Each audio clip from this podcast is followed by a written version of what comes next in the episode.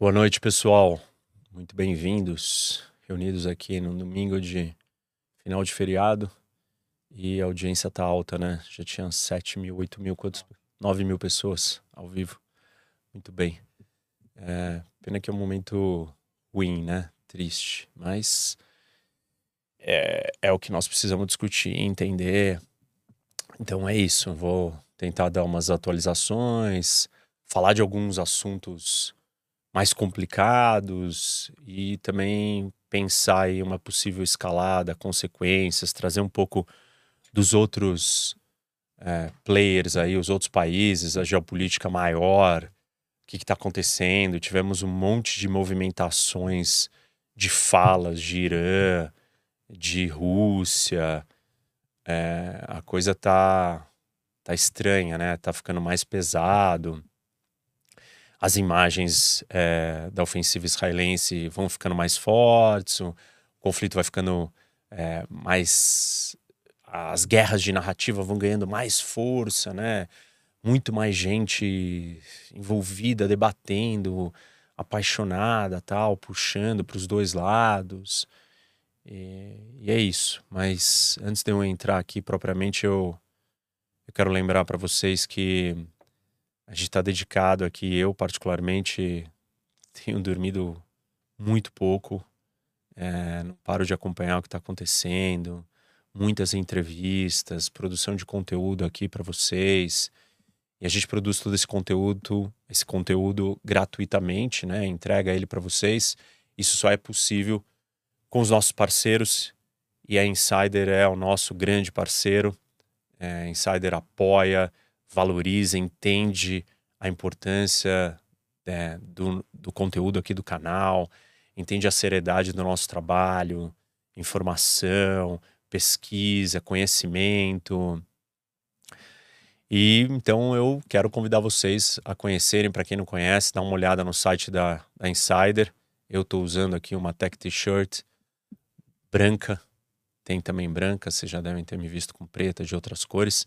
Então quero convidar vocês para olharem lá e usa o código é, do professor Rock, Rock12, e um jeito de vocês apoiarem o canal e a gente continuar é, produzindo tanto conteúdo. E eu tenho recebido tantas mensagens é, de apoio, de gente parabenizando e falando, pô, a cobertura que vocês estão fazendo é fantástica, estou me informando, estou aprendendo, estou refletindo, estou pensando além né, das, das narrativas colocadas e então, isso só é possível graças a Insider.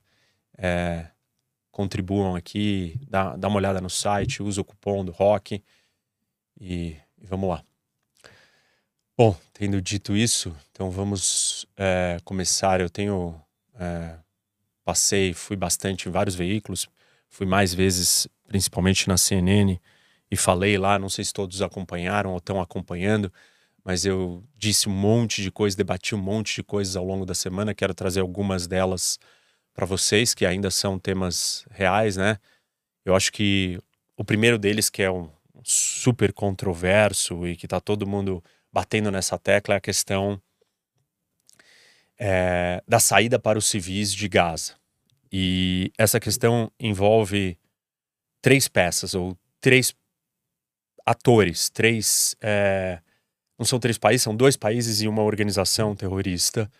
É, e isso não pode acontecer se esses três não não aceitarem, não concordarem. E aí eu vou expor para vocês quais são os três, quais são as razões de cada um dos três, e vocês entendam e façam as suas próprias digestões aí é, do que isso significa. E eu vou tentar colocar esse contexto, porque é importante entender o que cada um está pensando, né? E por que, que cada um está agindo do jeito que está agindo. E com isso a gente talvez tenha parâmetros para balizar e medir quem está certo, quem está errado, quem está fazendo coisa pior ou melhor. Óbvio que vai ter gente que já tem opinião formada e dos dois lados, e óbvio que que tem gente que não assim não quer refletir isso, não importa, né? É, tomou lado e está tudo bem. Então vamos lá. Primeiro, e o que mais se fala é sobre Israel. Então, Israel tem que permitir que os civis saiam. É, algumas coisas que eu vou falar são muito óbvias, mas elas têm que ser ditas porque parece que nem todo mundo compreendeu isso. Certamente os civis não vão poder sair para dentro de Israel, por razões óbvias. Isso é uma guerra entre é, o Hamas e Israel, mas existe um conflito de longuíssima data entre israelenses e palestinos. Então, a guerra é com Hamas, mas o conflito é maior. O conflito envolve, sim, é, os palestinos, e nessa situação de guerra, é, Israel não vai abrir a fronteira para que os palestinos entrem dentro do seu Estado.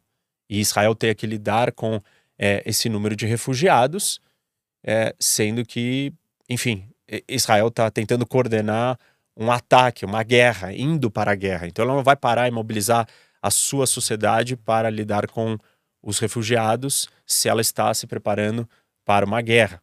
É, e você imagina quantas pessoas seriam necessárias dentro de Israel para receber, sei lá, um milhão de refugiados. Então, e, assim, não preciso dizer isso, mas isso era óbvio. Então, não dá para eles entrarem, não dá para os palestinos civis irem para Israel. É, mas, como eu já disse, é, o meu vídeo aqui dos cinco mitos, primeiro mito, né, sobre a prisão a céu aberto criado por Israel, ele é absolutamente um dos maiores mitos e não faz sentido ninguém continuar repetindo isso. Se você continua repetindo isso é porque você realmente não está endereçando ou você quer distorcer totalmente o que está acontecendo. É, porque Gaza faz fronteira com o Egito. E se faz fronteira com o Egito, então é, o Egito pode abrir as suas fronteiras.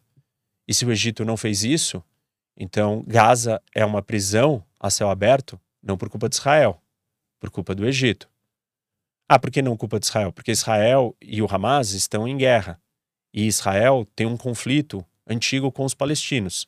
São povos que não se dão, não se dão. É isso. Povos que não se dão, eles não têm fronteiras abertas, amigáveis e ficam trocando. Mesmo assim, já falei isso no vídeo, recentemente, até pouco tempo atrás, 20 mil palestinos de Gaza saíam e iam trabalhar em Israel pela fronteira de Israel e voltavam todos os dias. Então isso já acontecia. Então não é que a fronteira era selada do lado de Israel. 8 mil caminhões por mês de mantimentos passavam de Israel para Gaza. E do lado egípcio, os números eram ínfimos. 700 caminhões por mês, é, quando estava aberto. E na maior parte do tempo não estava aberto, porque o Egito não abre. E aí vamos então para o momento de agora. Porque o Egito não abre a sua fronteira Acabei de, acabei de dar um motivo. Não, não terminei os motivos de Israel, deixa eu voltar. Um deles, então, é esse, né? Não vai abrir, não vai receber, não vai abrigar, é, tá em guerra, tá em conflito. Mas o outro seria que Israel está preocupada que os membros do Hamas fujam.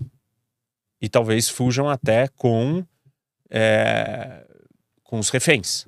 Então Israel não pode dar espaço para que uh, o Hamas saia de lá de dentro, saia de dentro de Gaza.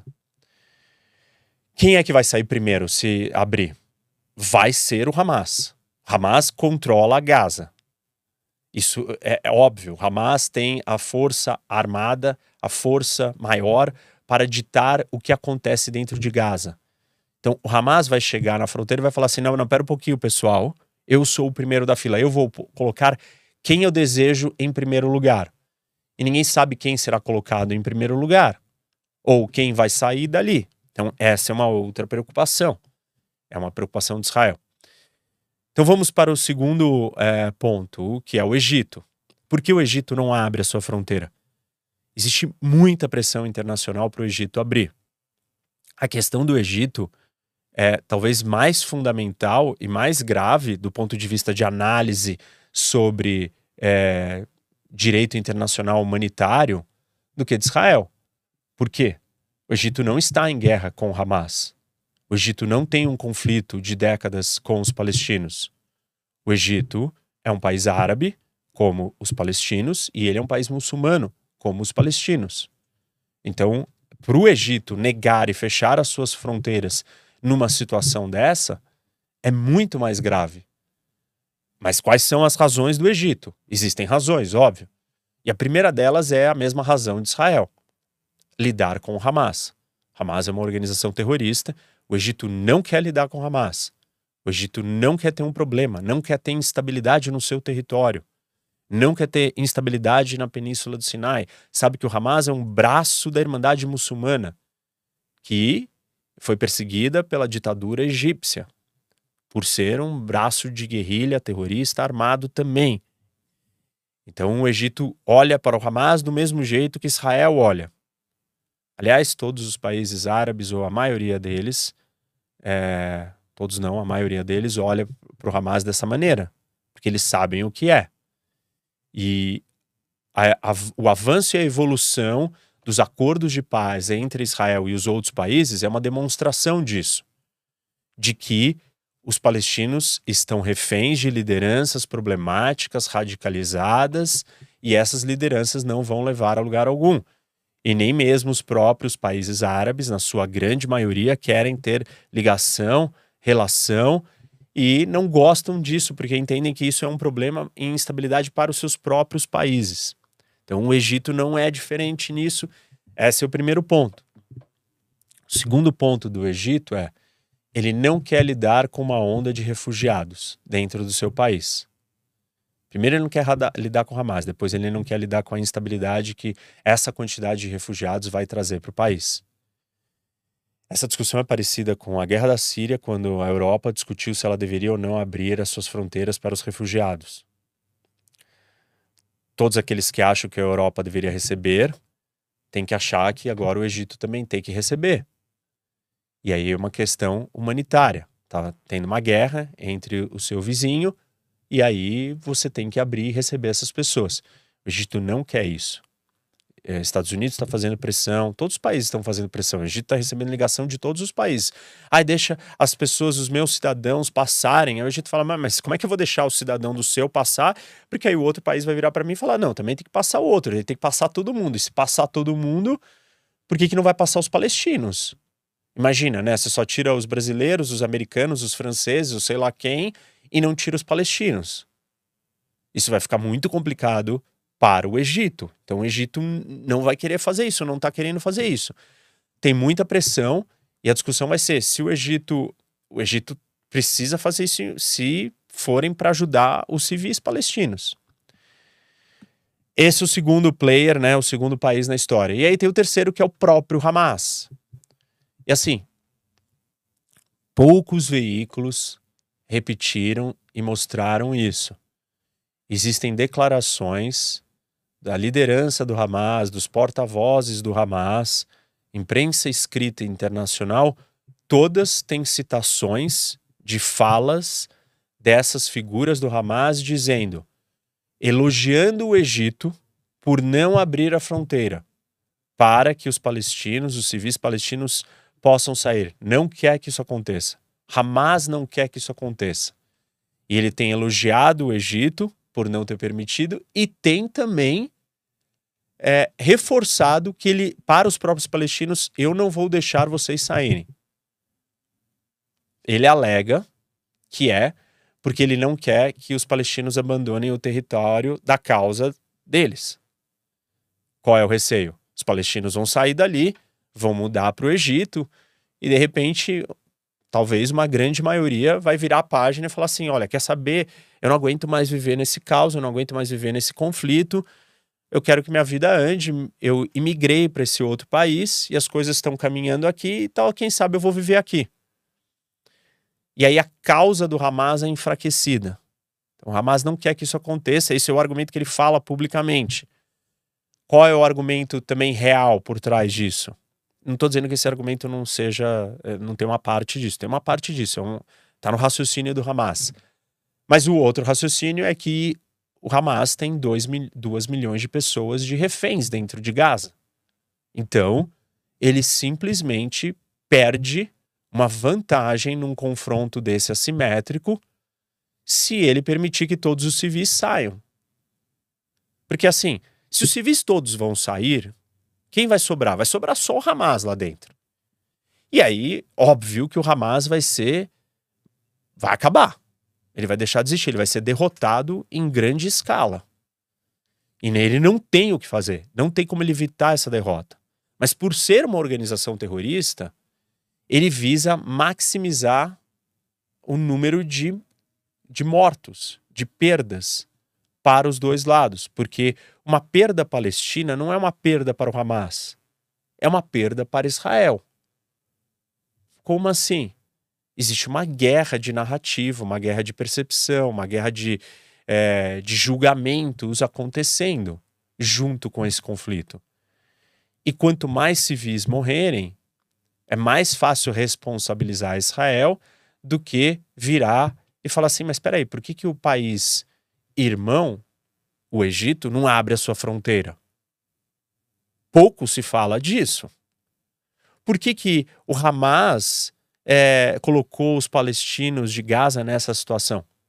Menos ainda se fala disso. Então, o Hamas sabe que a única chance dele ganhar essa guerra é causando o maior número de mortes de palestinos. Se ele causar o maior número de mortes de palestino, ele pode criar uma comoção internacional para fazer pressão para que Israel desista ou pare a sua ofensiva. E aí o Hamas sobrevive em Gaza. Entenderam como as coisas são complexas e distorcidas nessa situação? Não é uma coisa óbvia.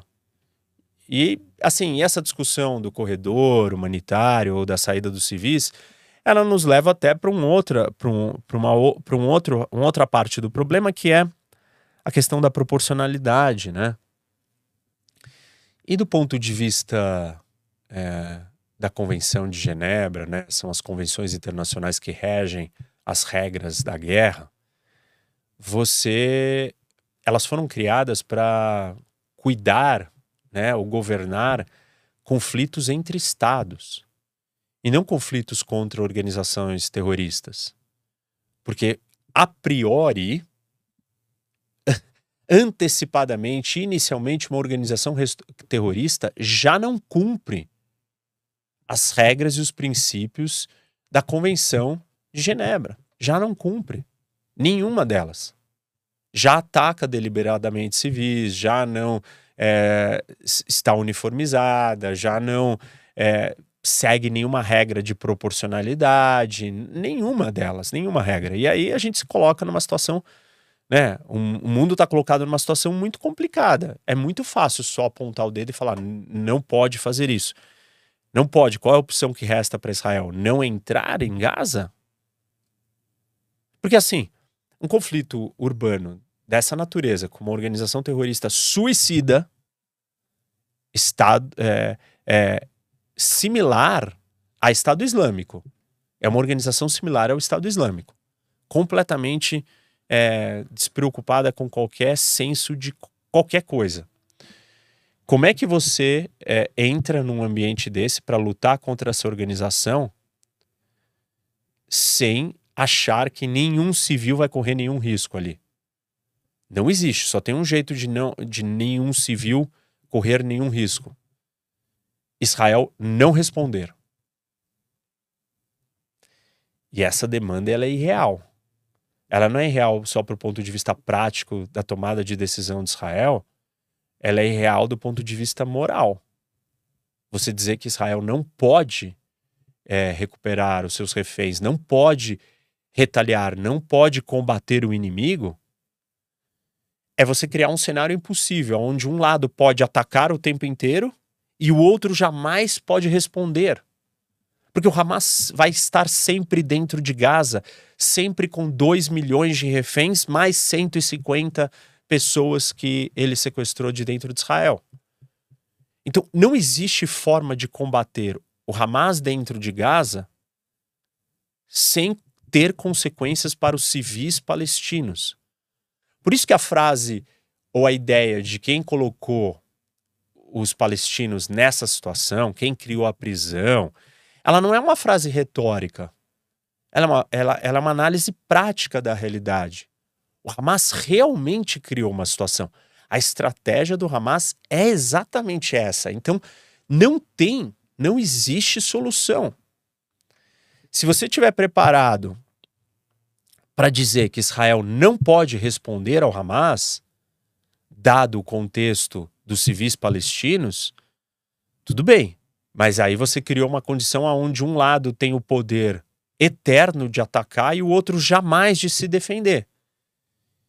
E não existe nunca um princípio no direito que vai abarcar isso. Eu não estou falando de política, nem de geopolítica, nem de análise internacional. Estou falando de direito, de princípios do direito. Você negar e retirar o direito à, à autodefesa, é, é, isso é inexistente. Vocês percebem que a, a situação ela, ela é colocada em grandes dilemas absolutistas. O único jeito de não ter nenhuma consequência para os civis palestinos é Israel não entrar. Não entrar. Não tem como. Não pode entrar.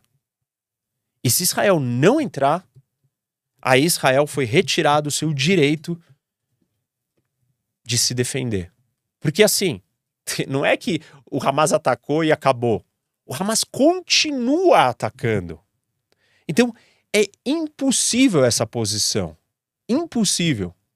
Ah, então tem, o que, que tem que ser feito, Reni? Porque não dá para deixar os civis palestinos naquela situação. É, eu concordo, não dá. Mas por isso que esse é um dos conflitos mais impossíveis do mundo, gente. Por isso. Por isso que esse é um dos conflitos mais difíceis. Por isso que essa situação é muito complicada. Porque todas as respostas e todos os caminhos escolhidos vão gerar perdas monumentais.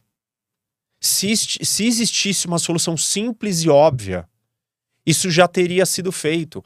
Ah, não, os países são do mal, eles só têm interesses. Vai começar, né, aquela história de tipo, não, existe pressão internacional, existe destruir a sua imagem, existe uma série de coisas e tudo isso não pode ser jogado fora. Então ninguém está só fazendo isso porque está desconsiderando tudo, é porque não tem saída, não tem alternativa. Qual que seria a alternativa? Uma alternativa é a comunidade internacional junta, inteira, se mobilizar contra o Hamas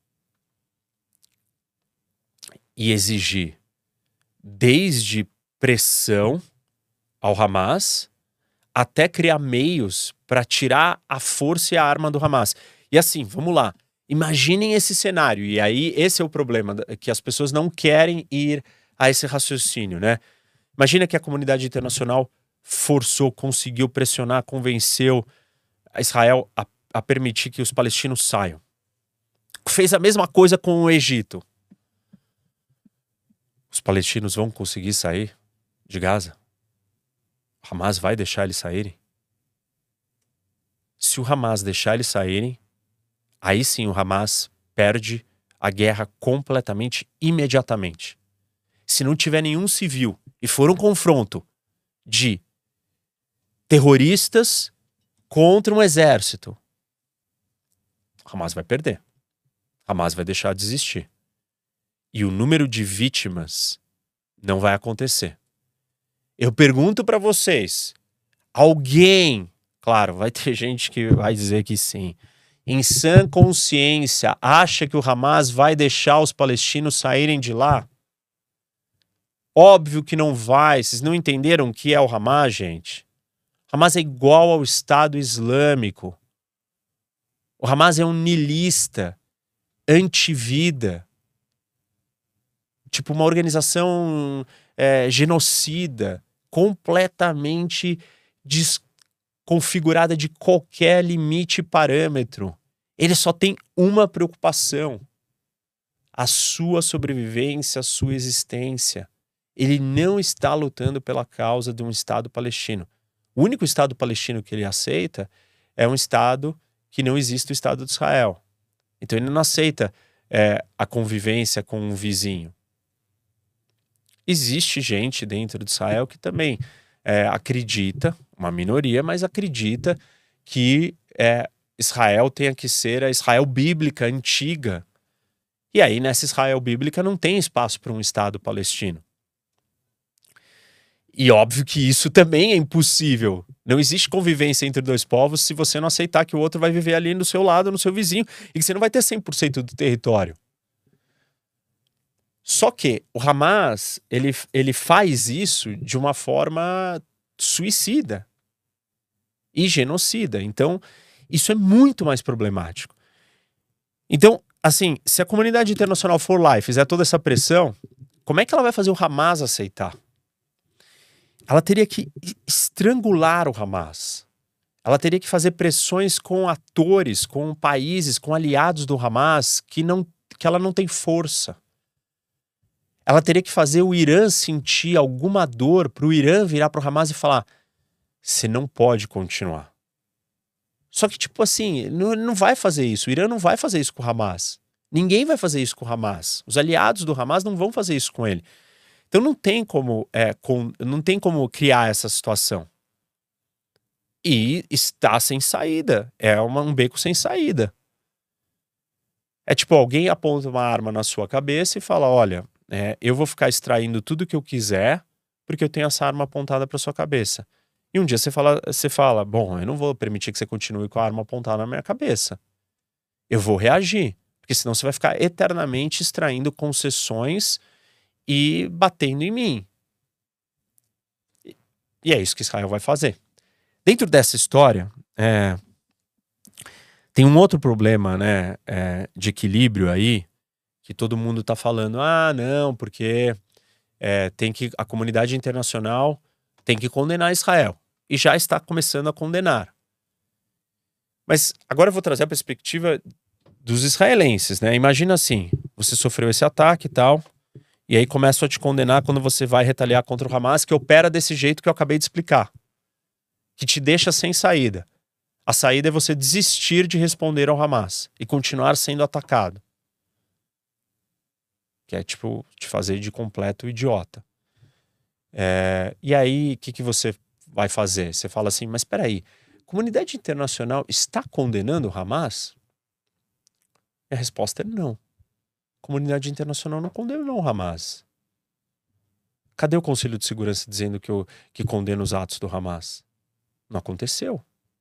Cadê a ONU categorizando e classificando o Hamas como uma organização terrorista? Não aconteceu. Então imagina se você é Israel e você está vendo essa, essa realidade. Você fala, Desculpa, a comunidade internacional ela não está preocupada na aplicação do direito internacional, dos princípios de convivência e da guerra. Ela está preocupada simplesmente em escolher um lado, escolher o lado do Hamas. Então Israel vira e fala assim: a condenação que vocês fazem a mim, ela não tem força e legitimidade, porque vocês não, não atuam com a mesma proporção e com a mesma força em cima do Hamas. E agora vocês vêm exigir de mim proporcionalidade, entende como isso é complicado? A comunidade internacional ela não vai ter legitimidade para exigir de Israel uma coisa que ela não entrega quando Israel é a vítima. Isso é, é muito complexo para as pessoas capturarem assim de cara. Mas o fato é que a comunidade internacional não falou com uma voz condenando o Hamas. Não falou. E ela falou em outros momentos: ah, não, mas ela nunca faz isso. Ela faz isso. Ela faz isso quando o assunto é Israel. Ela fez isso com o Estado Islâmico, ela fez isso com a Al-Qaeda. Então ela faz isso, ela escolheu não fazer isso no caso de Israel. E tá tudo bem. É uma escolha política. Singularizar, individualizar e forçar a mão em Israel. Ah, Israel tem mais responsabilidades, Israel é um Estado democrático. Tá bom, ser um Estado democrático não faz de Israel é, simplesmente sujeito a seguir regras unilaterais e desproporcionais que só valem para, para si mesma, ou para os outros forçarem ela a acatar essas regras. Eu acho que tem que haver proporcionalidade na resposta israelense, essa é a minha opinião, mas o que é proporcionalidade dentro desse contexto e dentro dessa realidade que o Hamas criou? a, única proporcionalidade possível é Israel não responder ao Hamas, não atacar, não entrar em Gaza, não soltar nenhuma bomba. Não existe como soltar nenhum foguete que não vai ter nenhum efeito colateral, nenhum dano em algum civil em Gaza. Não existe, gente, não existe essa opção. Qualquer ataque israelense haverá danos a civis, porque o Hamas vive com os civis. Não está escrito base aérea. Quando o Hamas foi fazer o ataque a Israel, ele tinha um mapa que tinha a seguinte coisa: comunidade do kibbutz, base militar israelense. Aí ele tinha instruções, isso foi, foi retirado do, dos corpos, do, das roupas dos terroristas do Hamas. Os que foram mortos, foi, encontrado mapas descritivos com detalhes da operação. E aí tinha mapa dos kibbutz. Como que você vai entrar no kibbutz? Você, você toma a guarita, aí você entra, aí você mata, aí você vai no refeitório, mata todo mundo. Tipo, tinha todas essas instruções, tudo isso estava colocado ali. Essas eram as instruções para os civis. Isso está documentado, isso foi, foi coletado pelos israelenses e foi mostrado para vários veículos internacionais de imprensa para verificarem a autenticidade desses documentos.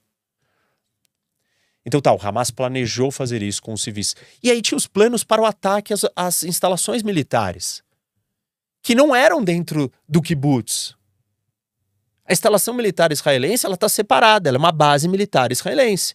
E aí tem tanque, tem é, avião, tem helicóptero, tem munição, tem capacete, tem armas, tem soldados. Ela é uma base separada. Agora, alguém me mostra onde que está delimitado e demarcado uma base do Hamas dentro de Gaza? Uma base militar do Hamas dentro de Gaza que não seja num prédio que está vizinho de uma casa, embaixo de um subsolo de uma escola. Não existe essa separação. Não existe esse conflito, não tem como existir nessa maneira que está se falando. Nunca vai ser assim. A não ser, repito, que Israel seja proibida de retaliar e continue recebendo mísseis e ofensivas do Hamas. E aí essa é uma posição impossível. Então, não tem para onde a gente sair dessa situação desse jeito. É, repito, por isso esse conflito é muito difícil. Eu arriscaria dizer: esse é o conflito armado mais único e mais complexo, talvez, da história dos conflitos armados. Você tem uma organização terrorista, fundamentalista, religiosa, é, suicida, Assim, existem movimentos terroristas que não necessariamente eles são religiosos, não necessariamente eles são suicidas.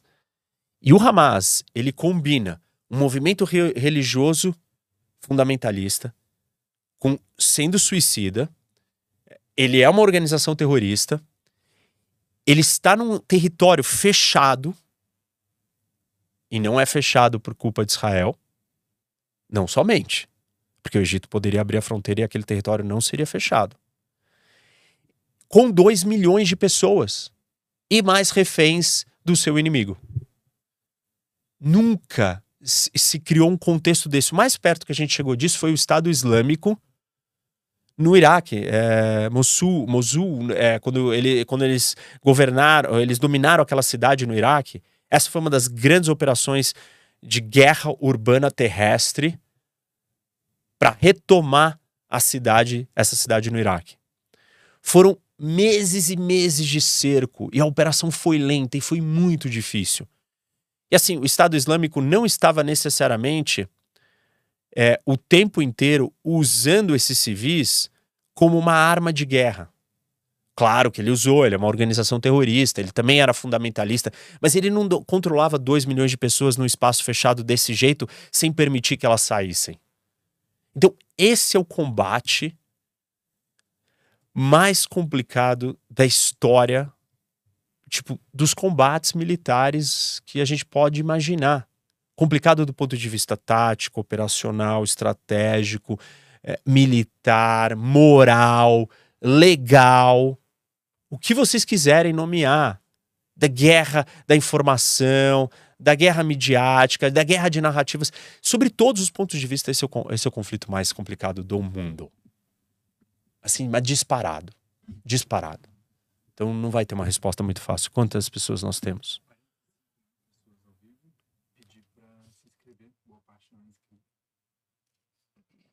Pessoal, muita gente conheceu o canal recentemente. Eu tenho duas, dois comentários para fazer aqui importantes, né? dois agradecimentos. O primeiro que é, hoje é dia dos professores e eu recebi várias mensagens e óbvio que para mim é pô, qual é o sonho de todo professor, né? Você falar com o maior número de pessoas e você conseguir, tipo, passar o que você acredita, os seus ensinamentos e tal. E eu tive um, apesar de toda a, a o problema, a dureza, não dormir, tá tá sofrendo, porque não tem como você não sofrer com um negócio desse. Não importa qual lado você tá, se você realmente tem alguma humanidade, você está sofrendo. E tipo, mesmo que você tenha um lado e todo mundo tem lado, e as pessoas ficam falando, é, você tem lado. Mas claro que eu tenho lado. Tipo, eu não sou humano. Tipo, não existe nenhum ser humano que não tenha lado. Não existe esse sonho da imparcialidade. Não existe imparcialidade pura, gente. Para de fantasiar. Não tem nenhum misticismo aqui. É... Eu tenho certos valores. Outras pessoas têm outros valores. E aí estão as divergências. Então, é... mas voltando, né? Apesar de todo esse sofrimento, de todo esse problema, é, esse Dia dos Professores ele, ele é especial, porque nós batemos um milhão é, de seguidores aqui no canal. Isso é fruto de um trabalho de longa data. É, antes eu só dava aula na sala de aula com 40, 50 alunos. E a escala, né, a quantidade de pessoas que você consegue falar é, é, uma, é uma coisa, nem todos os alunos estão prestando atenção. E aqui a gente no canal construiu uma, uma comunidade fantástica, é, de muita gente que acompanha, que gosta, que recebe um conteúdo de primeira qualidade, a gente se esforça, eu gosto de, de pesquisar, trazer os detalhes, trazer informações que as pessoas não ouviram, não pensaram. E até mesmo aqueles que não gostam das minhas opiniões, eles continuam aqui. Porque eu sei que no fundo vocês aprendem alguma coisa, vocês ouvem alguma coisa que você não sabe, que você sabe que você não ia ouvir em nenhum outro canal, em nenhum outro lugar. E você ouve aqui. E, tipo, você pode não admitir, você até acha legal. É, outras você ouve e, e, depois isso serve de argumento para você ficar discordando de mim. Mas você tá aqui, você precisa, de alguma forma, esse conteúdo é útil para você. Então, eu tenho que agradecer muito a todos vocês e fazer essa convocação para todos que estão aqui é, na live e que não é, não estão inscritos no canal. Se inscreve agora, para. Tô falando aqui com vocês, para, vai lá segue o canal, é, já ativa o sininho também. E assim, tem muita coisa para trás. Então, sei lá, estamos com quantos? 500 vídeos, né? Já no canal. 400 e tantos vídeos. Tem vídeos de três horas. O vídeo mais assistido do canal é, é um vídeo de a geopolítica dos Estados Unidos, uma aula de três horas gratuita. Então você imagina quanto conteúdo tem. Quem acompanha o canal já sabe, muitas dessas coisas eu já venho construindo, eu venho explicando. E quem é novo aqui, então eu convido vocês para é, seguirem o canal. Então, obrigado. 40 aí. 42 mil pessoas. Excelente audiência. Vamos lá. É... Tem perguntas? Né? Eu quero falar só do contexto maior e a gente vai para as perguntas. Qual que é o contexto maior, gente? Tem várias coisas acontecendo muito graves e independente da discussão moral, né, das discussões é, de narrativas é, dos palestinos com os israelenses, tem uma movimentação maior geopolítica. E o Irã veio a público dizendo que se Israel não parar de atacar Gaza, o conflito vai escalar para uma guerra regional. O Hezbollah tem lançado um ou outro ataque ali, mostrando: olha, eu tô vivo, eu tô aqui, eu tô preparado. Eu já falei isso várias vezes e muitos de vocês já ouviram isso. O Hezbollah é infinitamente superior e muito mais poderoso do que o Hamas. Só o estoque de mísseis do Hezbollah é por volta de 150 mil mísseis. De mais longo alcance, maior precisão, com capacidade talvez de atacar e, é, e acertar toda quase todas as cidades israelenses. Tá bom, né? É, o, o, o Hezbollah tá aqui, né? é, no, perto do norte, na fronteira de Israel com o Líbano, que está aqui em cima. Tá bom, não vai, os mísseis do Hezbollah não vão chegar, talvez, aqui na ponta de baixo, né, Israel, é, do Negev, mas vão chegar na maior parte das cidades, certamente chegam em Tel Aviv, chegam em Jerusalém, e, e isso é uma outra escala de guerra. É... E além disso, tem o problema da Cisjordânia. Aqui no meio também, a Cisjordânia, a situação está instável, já era instável. Os últimos anos o problema não tem sido Gaza, desde 2021 não tem sido Gaza, tem sido aqui a Cisjordânia. Então Israel talvez tenha que lutar três frentes, né? É, contra Gaza, com, é, contra o Hamas em Gaza, contra o Hezbollah aqui no Líbano e contra uma intifada na Cisjordânia. E aí, imaginem o seguinte, né? É... Uma pergunta que nós temos que fazer é: será que isso vai acontecer? Só tem dois, dois atores aí principais que podem escalar a guerra com Israel o Hezbollah, que na verdade é uma, um braço do Irã, e o Irã. O Irã deu esse recado.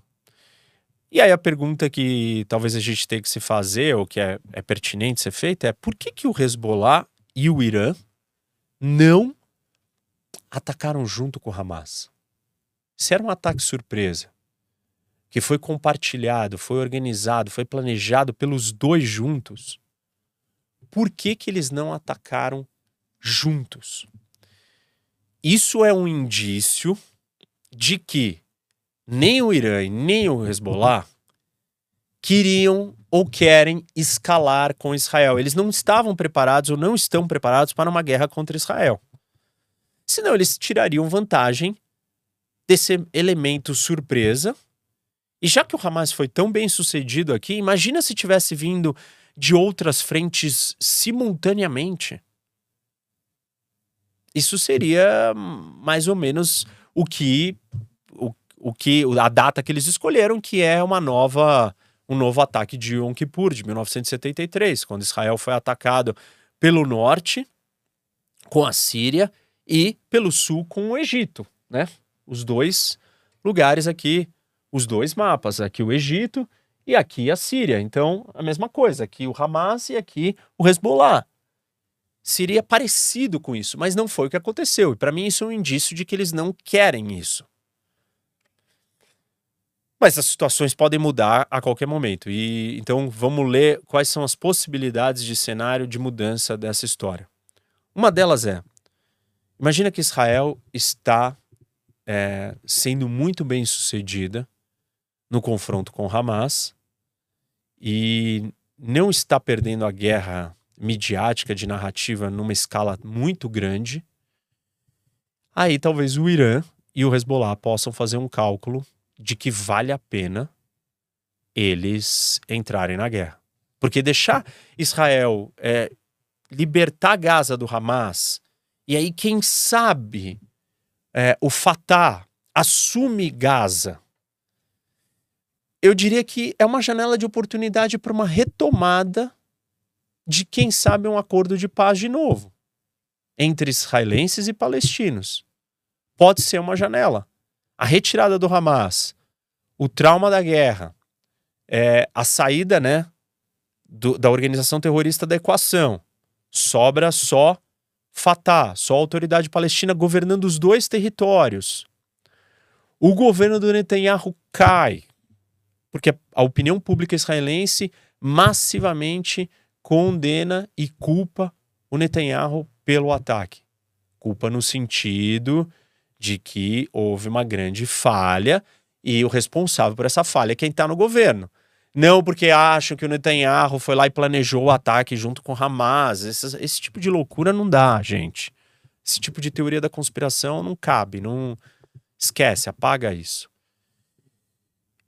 Aí é possível que a gente tenha uma pressão internacional e um ambiente para um acordo. Só que, se sai um acordo entre árabe, entre palestinos e israelenses, a Arábia Saudita imediatamente retoma e assina o um acordo com Israel. E aí, Israel normalizou com todo mundo. Quem não quer que isso aconteça? O Irã. Então não é tão simples assim, não, resolver o problema do Hamas com Israel, tá tudo resolvido. Existirão outros sabotadores a um acordo de paz. Interno dentro dos palestinos, interno dentro de Israel e externo, como o Irã e o Hezbollah. No fundo, o Irã e vai usar o Hezbollah. Então, se o Hamas estiver perdendo, o Irã pode decidir entrar com o Hezbollah. Se o Hamas estiver ganhando, Israel estiver perdendo muitos soldados, estiver perdendo a guerra, a guerra de narrativa, é, assim, não, não tá conseguindo vencer, conquistar os espaços, acabar com a ocupação do Hamas a Gaza. Aí o Hezbollah e o Irã podem olhar e falar assim: hum, Israel tá fraco. Talvez agora é a hora da gente fazer um novo ataque e enfraquecer Israel ainda mais. Então, esse é um segundo cenário, um segundo contexto para que esse conflito escale. Outros dois contextos, seguindo a mesma lógica: Israel está indo bem ou Israel está indo mal? Só que agora do ponto de vista de Israel. E aí, quem iniciaria o confronto com é o Irã e não com o Hezbollah, eu não acredito que Israel queira um confronto com o Hezbollah, a não ser que seja provocado ou atacado. Mas Israel pode querer um confronto com o Irã. Por quê? Porque o Irã organizou, financiou, treinou, preparou, deu o sinal verde para que isso acontecesse. E aí Israel vai retaliar ao Irã. Em que momento, em que medida, a gente não sabe, mas isso vai acontecer alguma hora. Se Israel estiver ganhando, pode falar: bom, então agora que a gente já lidou com o nosso inimigo imediato, vamos lidar com os inimigos é, secundários, que é o Irã. A analogia aqui não é mais 1973, não é mais a guerra do Yom Kippur, a analogia é 1967, quando Israel venceu o Egito e a Jordânia e virou e falou assim: quer saber? Vou para o próximo. Qual é o próximo? Atacou a Síria. E conquistou, capturou, avançou aqui nas colinas de Golã, na Síria. Porque foi muito bem sucedida de um lado e decidiu ir para outro lado. Se for muito bem sucedida com Hamas, Israel pode escolher e falar assim: tá na hora da, do Irã pagar por isso. Outra situação que Israel pode escolher fazer é escalar com o Irã. A guerra não está indo bem e o Netanyahu tá para cair e ele decide abrir uma outra frente é, de ataque contra o Irã. Israel está perdendo aí, ou tá indo mal com o Hamas e decide atacar o Irã. essas quatro possibilidades elas levariam a, a, um, a, uma guerra maior. E aí, como seria ou o que seria dessa guerra maior? Enquanto envolveu o Hezbollah, é só mais uma guerra contra uma organização terrorista que não tem a capacidade de destruir o Estado de Israel por completo. Agora, se a guerra envolver o Irã, o Estado do Irã, aí ela é mais problemática porque o Irã é um país com um exército formal, com uma força aérea, uma série de coisas. Por isso que os Estados Unidos mandaram seu porta-aviões para cá, para o Mediterrâneo, o maior porta-aviões do mundo, é a maior, maior navio de guerra do mundo, e ele está aqui no Mediterrâneo para demonstrar força, para demonstrar que Israel não está sozinho e que os Estados Unidos vai intervir se o Irã entrar. E aí o Irã tá aqui, né? Aqui tá Teherã, ó. Isso daqui tudo é o Irã. Percebe que o Irã não tem fronteira direto, né? É, ele precisa passar pelo Iraque. E eu já comentei isso, acho que não aqui, mas vocês têm que assistir a, a, o vídeo aqui no canal, que é a geopolítica do Irã. Eu explico que o Irã só se torna uma grande potência ou um grande império. Os persas só expandem o seu império quando eles conquistam a Mesopotâmia. Porque a Mesopotâmia é uma ponte terrestre que permite que você acesse o resto do Oriente Médio. O Irã é um país extremamente montanhoso, então ele é uma grande fortaleza fechada. E você está do lado de dentro da fortaleza, você não consegue projetar poder para fora. Você precisa do platô adjacente imediato ao território iraniano, que é a Mesopotâmia, que é o Iraque. E aí sim você tem um platô de projeção e acesso ao resto do Oriente Médio. E aí, quando derrubam o Saddam Hussein e tal, então o Irã tem uma influência sobre o Iraque, ele consegue chegar na Síria e da Síria para o Líbano, então ele cria todo um eixo, um arco que influencia tudo que está acontecendo aqui no, no, em cima. Eu não consigo vislumbrar um cenário onde aviões de guerra iranianos vão sair, vão vir atacar Israel e vice-versa. Assim, é, é muita loucura uma situação como essa. Por quê? Porque os Estados Unidos entrariam. Força Aérea Americana vai entrar na guerra. E vai entrar para fazer o quê? Para destruir a Força Aérea Iraniana. E isso é os Estados Unidos entrando em guerra contra o Irã. E aí vocês imaginam, então. Agora, é, Israel atacar a Síria e as bases do Irã na Síria, isso já está acontecendo. Israel atacou aeroportos, dois aeroportos na Síria. E, a, e aí a gente traz um outro elemento para essa equação, que é a Rússia. E aí eu preciso explicar algumas coisas para vocês sobre a Rússia, para quem não assistiu. É imprescindível. terminou essa live, vão lá e assistam. Já falei de um, geopolítica do Irã. O segundo, e esse é mais importante ainda, geopolítica 4D de Israel, que é a posição de Israel em relação à guerra da Ucrânia. Eu conto um pouco da relação de Israel com a Rússia. Vou repetir algumas das coisas que eu explico ali. A Rússia, ela sempre teve uma relação com o Irã. Mas o Irã, por ser um país párea, isolado, com muitas sanções, é, fora do sistema internacional, por uma série de razões, porque o Irã é uma das piores ditaduras, porque o Irã é uma teocracia. Tipo, você imagina assim, é, essa ideologia fundamentalista colocada dentro de um Estado mesmo. E essa é a ideologia dos Ayatollahs. É, esse é o modelo do regime iraniano. Então, o Irã ele é um problema. Além disso, ele tem um programa nuclear. Ele está tentando construir uma bomba atômica. E aí, quem quer saber mais sobre geopolítica da bomba atômica, tem dois vídeos aqui no canal: Geopolítica da Bomba Atômica 1 e Geopolítica da Bomba Atômica 2. Assistam também os dois. Ah, mas o Irã tem a bomba atômica já, Rock? Não, não tem. Por que ele não tem? Porque toda vez que um país tem a bomba atômica, ele precisa testar a bomba para saber se ela funciona.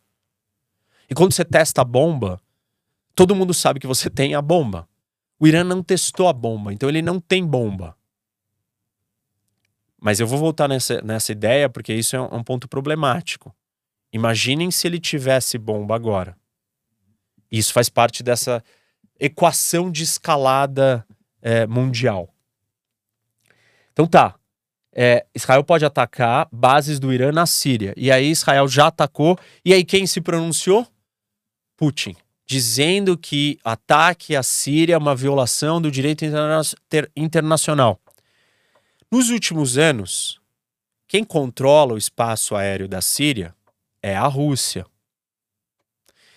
E Israel tem feito ataques a instalações do Irã, da Guarda Revolucionária Iraniana, do seu braço internacional, que é a Forças Quads, do Hezbollah, de armas que possivelmente são para chegar no Hamas, aqui em Gaza.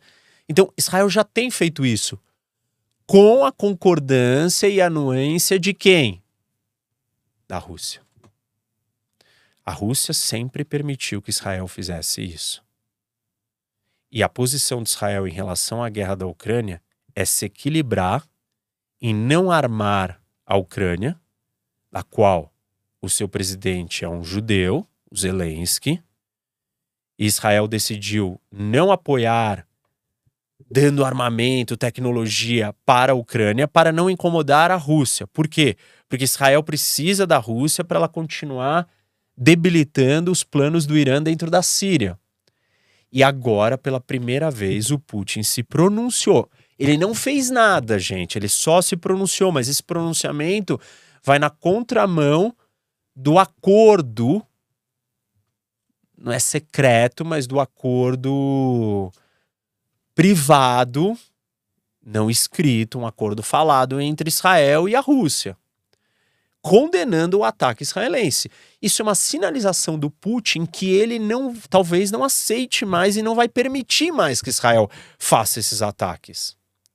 Ou é pura retórica, ele só está sinalizando para o Irã: ó, tô com você, não, olha, mundo árabe, olha aqui, eu tô de volta, é nós contra o Ocidente. E ele não vai fazer nada. Mas é um sinal diferente. E aí tem outras coisas acontecendo do lado do Putin.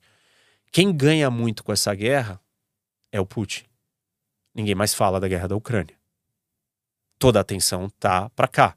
E o que ele precisa é que se perca atenção com a guerra da Ucrânia, que os Estados Unidos tenham que ajudar Israel, tenham que trazer armamento para cá, força militar para cá, porta-aviões para cá. E aí eles fiquem presos no Oriente Médio. E com isso a opinião pública americana fala: bom, mas espera aí, nós estamos gastando já com Israel. Israel é muito mais importante que a Ucrânia. Não vamos abandonar Israel, mas não dá para a gente alimentar a Ucrânia também. Então deixa a Ucrânia para lá. Então, o Putin tem muito a ganhar. Isso quer dizer que o Putin treinou e participou? Não, não quer dizer isso. E eu nunca vi nenhuma evidência concreta e real. Não me mostrem um vídeo que supostamente tem um cara de fundo falando em russo. Não sei o que isso significa. Não sei. E ninguém sério do lado israelense ou americano falou que isso significa alguma coisa. Então, assim, não, não dá para tirar essa, não dá para tirar conclusões daí. O Putin tem a ganhar se Israel é, ficar preso nesse problema, porque os americanos estarão presos. E aí o Putin também criou uma nova relação com o Irã. Eu falei que o Irã era um estado párea, isolado e tal. E o Putin tinha uma proximidade com o Irã, mas não era total, porque o Putin queria também, não queria desafiar o Ocidente completamente. Mas isso era antes da guerra da Ucrânia. Agora o Putin não está mais preocupado, ele já está em total é, desavença com o Ocidente. Ele está numa rota de colisão, ele está peitando, ele está brigando, ele está em guerra indireta com o Ocidente. Então ele não está mais preocupado em não ficar próximo do Irã. Na verdade, o Irã está até ajudando ele, porque o Irã que está dando os drones que estão destruindo é, infraestrutura civil de energia. Olha lá, a Rússia está em guerra com a Ucrânia. E ela destrói, ela corta a energia dos ucranianos. Vocês entenderam o que é a realidade da guerra, gente. É, e aí, então o, o Putin e a Rússia estão tá muito mais perto do Irã. Além disso, se formou os blocos. O mundo está dividido entre os blocos da, o bloco das ditaduras com China Rússia, Irã e Coreia do Norte. E quem mais quiser pegar carona no novo BRICS de plantão, né? Entrar junto no grupo do, das ditaduras que querem se juntar contra as democracias. E do outro lado estão as democracias. E aí, este é a divisão maior que está pautando todo mundo. Então, o Putin está próximo a tudo isso. Eu não acho que ele fará um ataque, vai se juntar com o Irã para fazer um ataque contra Israel. O que ele quer é que o Irã talvez faça um ataque. O que ele quer é que os Estados Unidos entrem em guerra contra o Irã. E aliás, quem adoraria que isso acontecesse também, de muitas maneiras, é a China. Porque assim, os Estados Unidos abandonou o Oriente Médio algum tempo atrás, gente. Os Estados Unidos saiu do Iraque, saiu do Afeganistão. A gente assistiu a saída desastrosa. E aí, por que, que os Estados Unidos saiu desses dois lugares? Primeiro que ele não chegou, não conquistou os seus objetivos, é, enfim, não ia ter fim esse objetivo. E depois porque ele está preocupado com uma outra região do mundo. Esse movimento se chama pivô para a Ásia. E os Estados Unidos estão tá concentrando as suas forças, sua energia, sua atenção para a Ásia. Ali tem a maior população do mundo, ali é o grande inimigo, ali é o grande desafio, o grande perigo. Então, Estados Unidos está caminhando para a Ásia. Isso incomoda a China. Isso fez a Rússia ficar mais ousada e ir para cima da Ucrânia, porque falou assim: bom, Estados Unidos não quer mais saber da Europa, a Europa não está preocupada, né? Não, não, é, não tem ameaças na Europa, eu estou tranquilo para agir na Europa. E agora os Estados Unidos também abandonou o Oriente Médio, saiu do Oriente Médio e foi para a Ásia. Para a Rússia e para a China, os Estados Unidos presos no Oriente Médio é uma grande distração. E aí os Estados Unidos não está só preso no Oriente Médio, porque ele está preso na Europa também. E os Estados Unidos está enfrentando uma situação muito complicada deste novo desenho aonde? Ele vai ter que lidar com três frentes: a Rússia na Europa, o Oriente Médio com o eixo que o Irã se auto-intitula o eixo da resistência, que é Síria, Hezbollah, Hamas, Jihad Islâmica, que é um outro grupo terrorista palestino, Irã, juntos contra é, Israel. Então os Estados Unidos enfrenta, vai ter que lidar com a Europa, né, com o problema na Europa causado pela Rússia, com o problema no Oriente Médio e com a China na Ásia. E assim, sozinho. Por quê? Os europeus não fazem o suficiente, não estão fazendo o suficiente na Europa, não farão nada no Oriente Médio, o resto do Oriente Médio não quer se meter, porque não está disposto a entrar numa guerra. Talvez a gente consiga chegar num cenário que Israel precise que outros países do Oriente Médio tomem lado. E a única coisa meia unificadora no Oriente Médio, no resto dos países árabes principalmente, é o medo do Irã ter uma bomba atômica. Então, vocês percebem o cenário que está se desenhando aqui, gente? É, eu não estou dizendo que isso, isso está acontecendo está caminhando. E eu não, também não estou dizendo que isso é a Terceira Guerra Mundial, porque esses conflitos não estão conectados. Porém, vários dos seus participantes chaves e mais poderosos estão movimentando as suas peças no tabuleiro para suas vantagens. Eu não acho que os russos estão dispostos, preparados e não têm condições militares de abrir uma frente contra Israel. Mas eu acho que eles podem botar lenha na fogueira e criar condições para que outros façam isso, e isso vai puxar os Estados Unidos para dentro do Oriente Médio e do conflito. E isso tem é um incentivo para a China também.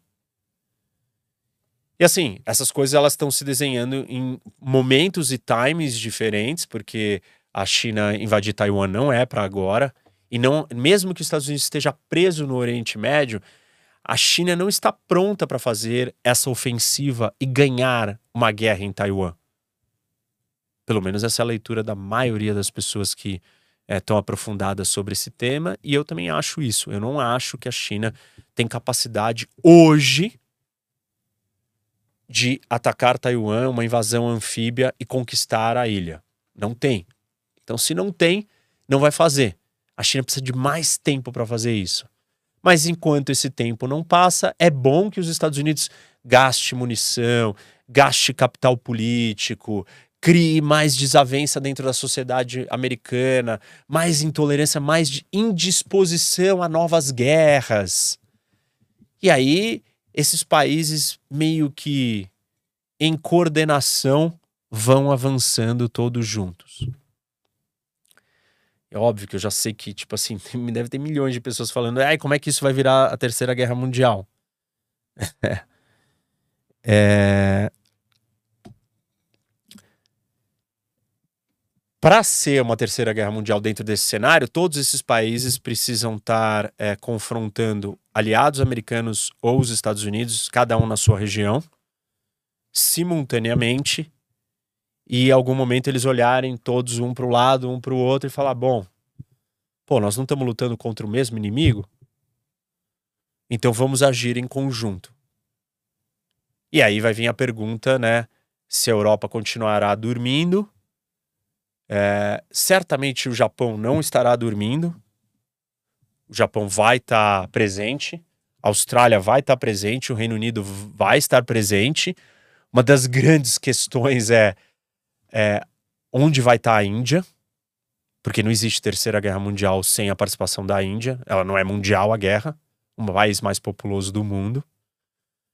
E ninguém não tá claro onde a Índia vai estar. Provavelmente ela vai querer falar: eu não tenho nada a ver com isso, eu tenho uma boa relação com o Irã, mas eu também eu sou uma democracia, Israel tá tudo bem. É, não, a briga da China com os Estados Unidos não é minha briga, deixa a Rússia lá na Ucrânia. Até um certo ponto. Óbvio que chega uma hora que esse negócio vai começar a afetar a Índia, né? E, mas aí a gente está indo muito para frente com cenários muito hipotéticos, estamos ficando muito longe. Mas é isso, assim, mais ou menos a preocupação aqui para fazer um resumo, então.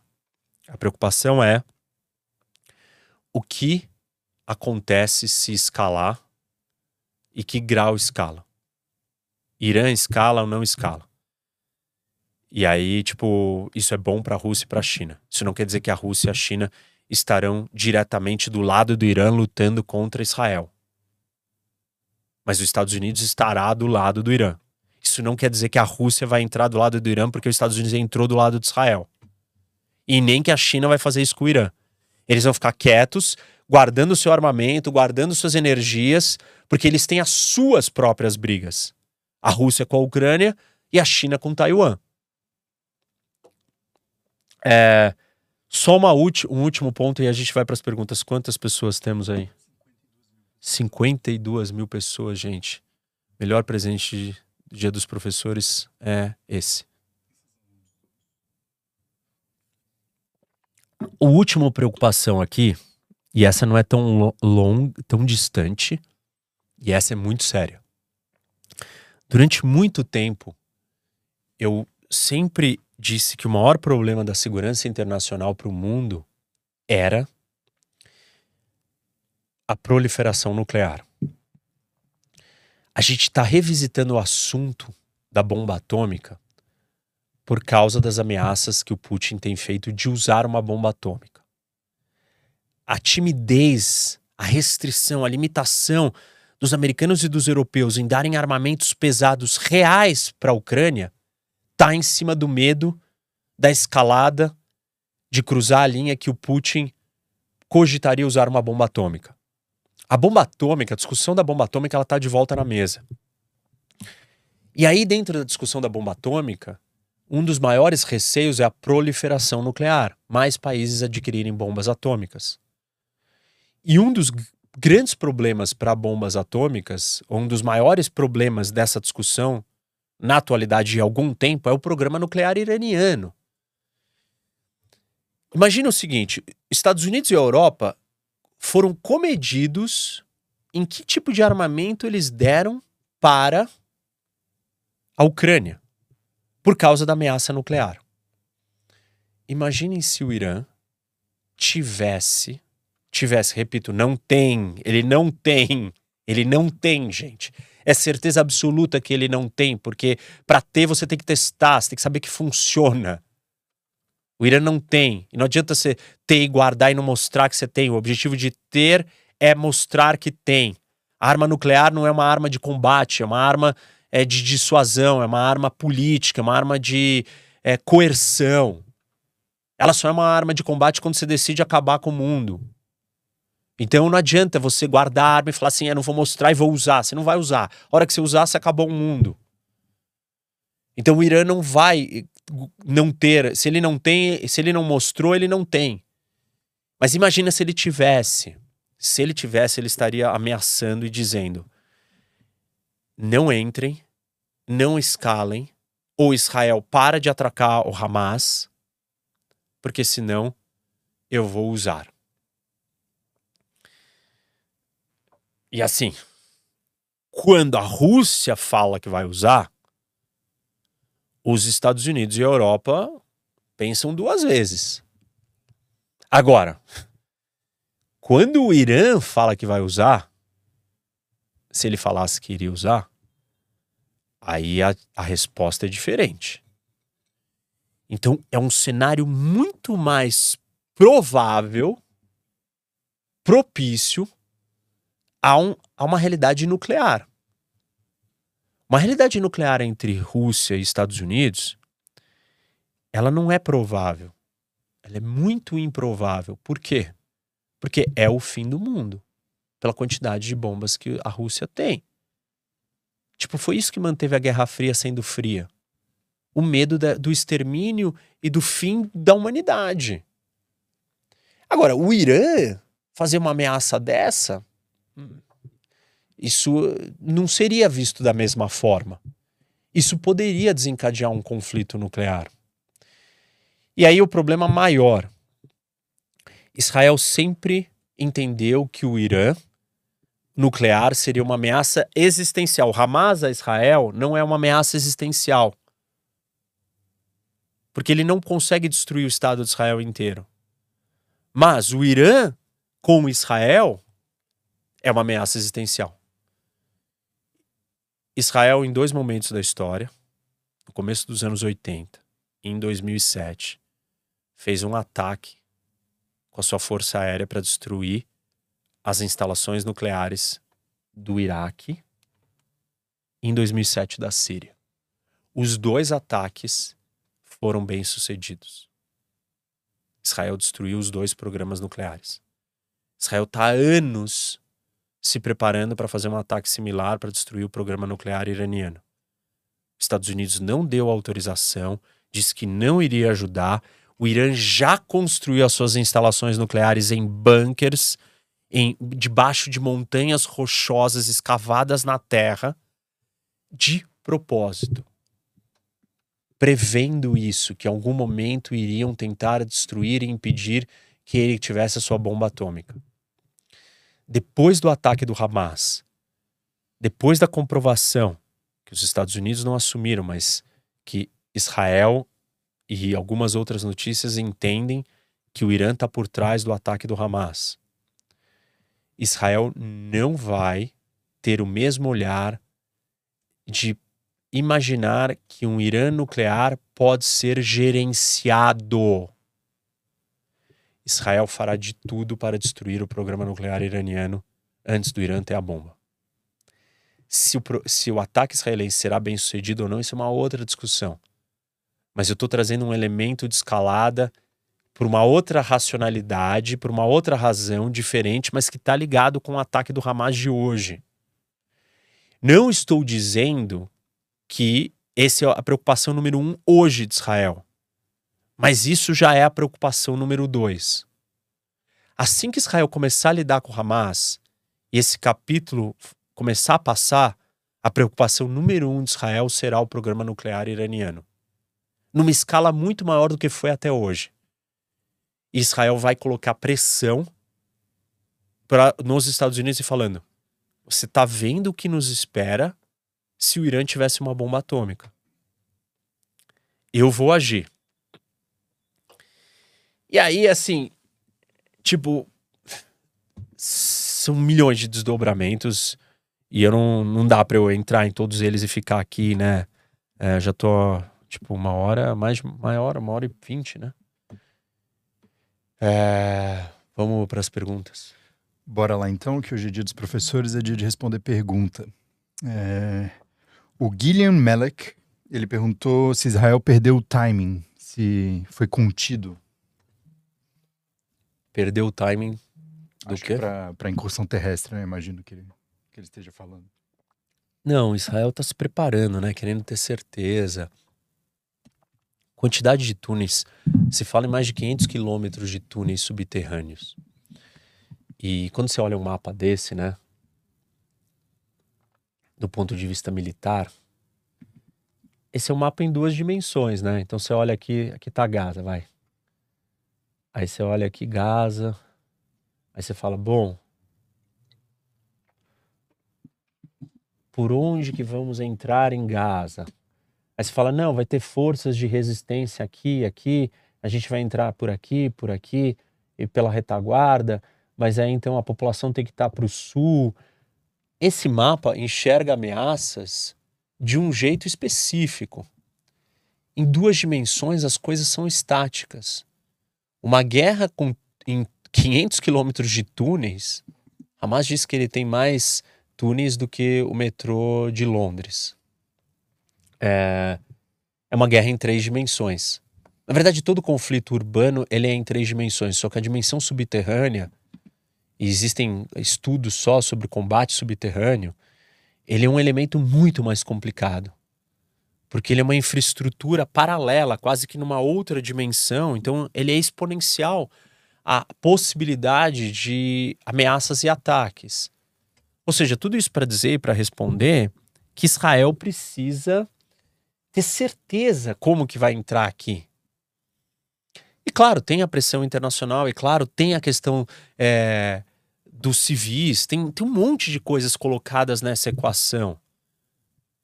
E para Israel fazer isso, ela tem que ter certeza que está na hora certa. Então, Israel vai entrar na hora que for. Tipo, tem a, tem a pressão, é, deve estar tá dando mais tempo também.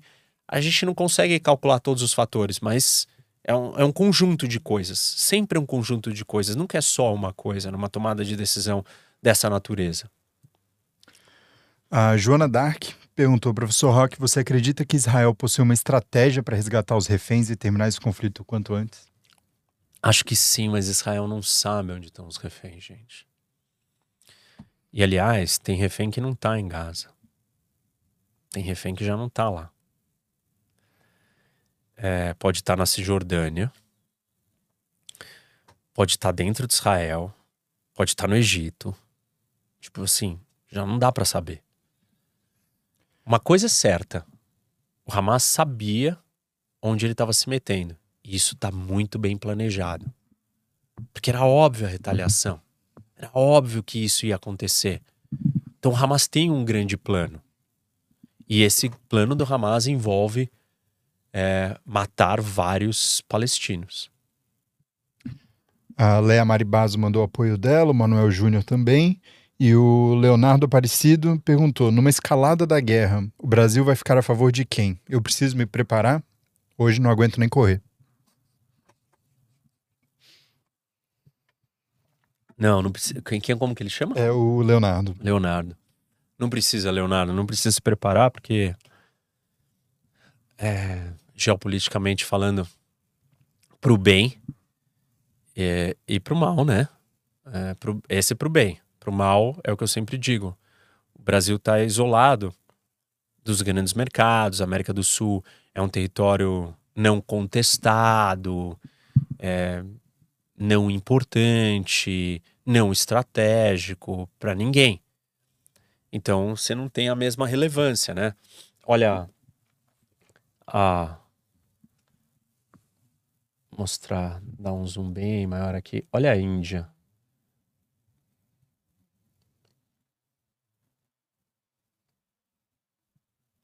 Simplesmente o vizinho da Índia é o Paquistão. E o Paquistão é o único país é, muçulmano que tem bomba atômica. E o Paquistão é vizinho do Afeganistão. Então a Índia Pô, ela tem o único país islâmico com bomba atômica, que é um país super instável, que abrigava a Al-Qaeda.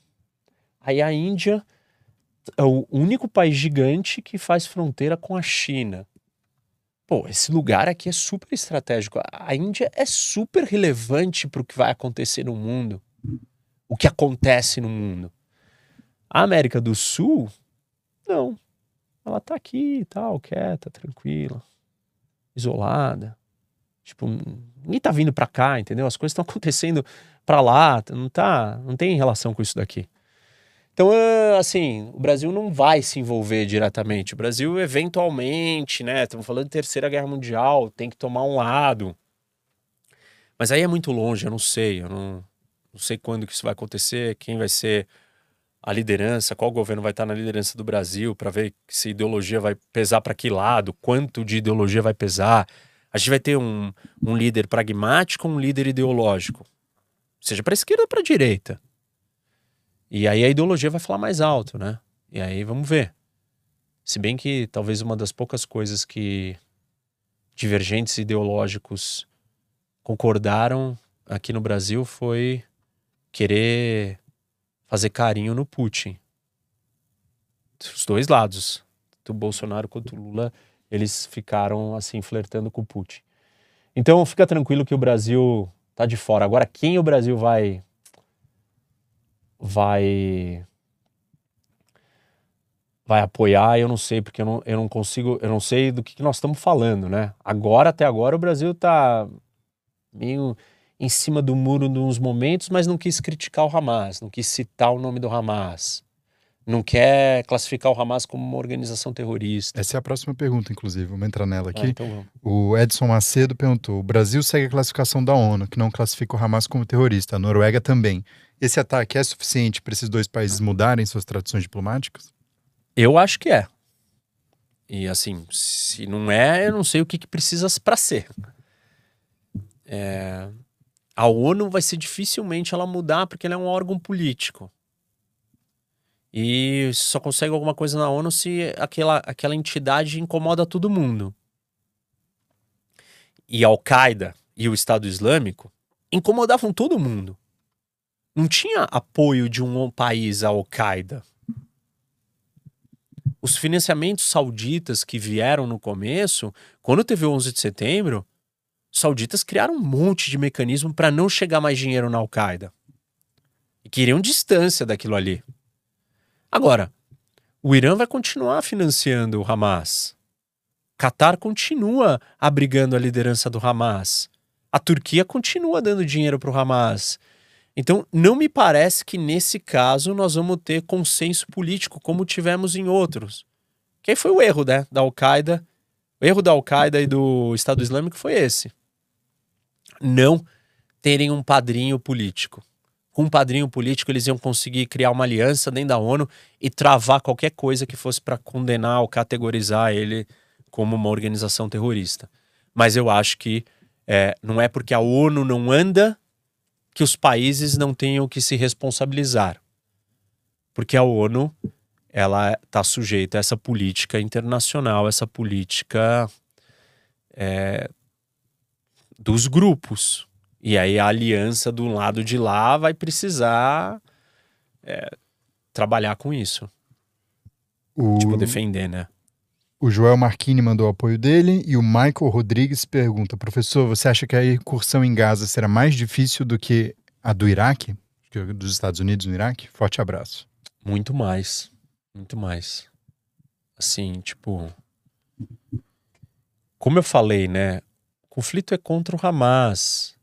A guerra é contra o Hamas, mas existe um conflito israelense-palestino existe animosidade dos dois lados, existe desconfiança. Não são todos os palestinos que apoiam Hamas, mas alguns que estão lá dentro apoiam Hamas.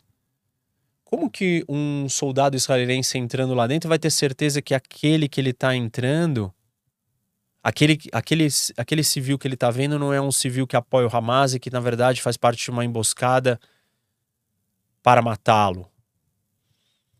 não é óbvio isso, né? No Iraque a coisa era. Não, não tinha essa. Esse ranço desse conflito de décadas e décadas. O problema é muito mais complicado aqui. A gente falou antes sobre se o Brasil ia se envolver na guerra, mas o broadcast financeiro perguntou como o Brasil pode ajudar nessa guerra. Se tem alguma outra coisa que a gente pode fazer? Olha, eu, eu não acho que o Brasil tem relação de proximidade com os dois lados para ser visto como um mediador pacífico. A imagem do Brasil é positiva, mas nem sempre o Brasil é visto como é, alguém que que tipo assim que leva esses assuntos a sério. Então eu não sei se o Brasil tem legitimidade cacife para ser um mediador nessa história. Eu não, não acredito nisso. A Patrícia Manfrenati falou: Sabemos que a guerra é contra o Hamas. Israel capturando os líderes do Hamas e conseguindo libertar alguns ou todos os reféns, no melhor cenário, a guerra termina? Termina. A guerra termina. Só que aí vem outro problema. É, quem governará Gaza. E não existirá resistência, insurgência de outros grupos que vão nascer terroristas ali dentro contra Israel. Você vai ter que estabilizar Gaza. E aí, quando se estabilizar, você vai ter que dar para alguém governar. E quem é que vai governar? Ah, o Fatah. Assim, Fatah vai, vai, vai ser recebido como um líder legítimo pelos palestinos? Porque a legitimidade do Mahmoud Abbas, que é o líder da autoridade palestina, está seriamente comprometida. Por, por causa de corrupção, porque eles não acham, não sentem que ele arruma uma solução. E não é porque é culpa dele só, tá? Porque isso é um problema de todos os governos de representatividade no mundo. As pessoas olham e falam assim: ah, por que, que esse líder não resolve os problemas que nós temos? E aí o outro lado, a oposição, vira e fala assim: olá, ele não resolve o problema, tá vendo? É tudo culpa dele. E as pessoas falam: é, é verdade, é tudo culpa dele. Então, a política populista no mundo é, é, muito fácil de você descredibilizar as dificuldades dos obstáculos que tem pela frente e as pessoas, na paixão, comprarem aquilo e falarem assim: ah, esse, esse líder não me representa. Não importa que é impossível a missão que ele tem. Então, os palestinos já não, não respeitam o Abbas. Vão respeitar ele para governar Gaza também? Não. Precisa ter uma troca de liderança no Fatah, na autoridade palestina. Mas aí isso tem que ser feito pelos palestinos. E os palestinos vão conseguir se organizar para isso? E assim, gente, se as democracias antigas, sólidas, estão tendo mega dificuldade de fazer isso, imagina um, um, um regime é, e um território, uma sociedade como a Palestina, que tem vários outros problemas muito grandes. Você falar para elas, ó, oh, gente, Vamos, vamos ser calmo, ponderado. Vamos escolher é, decentemente os nossos líderes. Aí os mais lúcidos de todos vão dizer assim: mas que líderes? Quem são as opções? Um é uma organização terrorista, um outro é um senhor uh, totalmente desconectado da realidade, mais velho, que não tem mais. Uh, tá cansado, não consegue fazer nada. E a gente tem esse problema. A gente não tem esse problema aqui, nos Estados Unidos, todos os lugares no mundo tem esse problema. Ah, mas quem são os candidatos? Não tem candidato bom, não tem, não tem proposta de direito. Então os palestinos também vão ter esse problema. Tá bom, Israel foi lá e tirou o Hamas. Quem é que vai governar Gaza? Israel não quer governar Gaza. Mas Israel não pode deixar que Gaza se torne de novo uma base de ataques contra o seu território. Essa parte vai ser muito difícil muito difícil. Eu não acho que a autoridade palestina vai ter a legitimidade para ser recebida como governante de Gaza assim do nada, porque Israel derrubou o governante e aí chegou o outro trazido pelos israelenses. Se for assim, não vai dar. Talvez, sei lá, o Egito, país árabe, o Egito não vai querer, mas isso seria talvez um caminho. Egito, governa aqui e ajuda os palestinos a encontrarem a sua liderança que não seja um grupo terrorista. Assim, não simplifiquem esse desafio, gente. As democracias consolidadas, ponderadas, com gente educada, condição econômica de, próspera, não está conseguindo fazer isso. Você imagina a situação dos palestinos fazendo isso. Não vai ser nada fácil. O Ramon pergunta: as lideranças do grupo terrorista do Hamas estão onde? Em Gaza, Américas, Ásia, Europa? Acho até que dá para mostrar o Catar aí no é. mapa. A gente ia fazer uma geopolítica do Catar ano passado por causa da Copa do Mundo, acabou não fazendo. Acho que agora é um momento propício para fazer.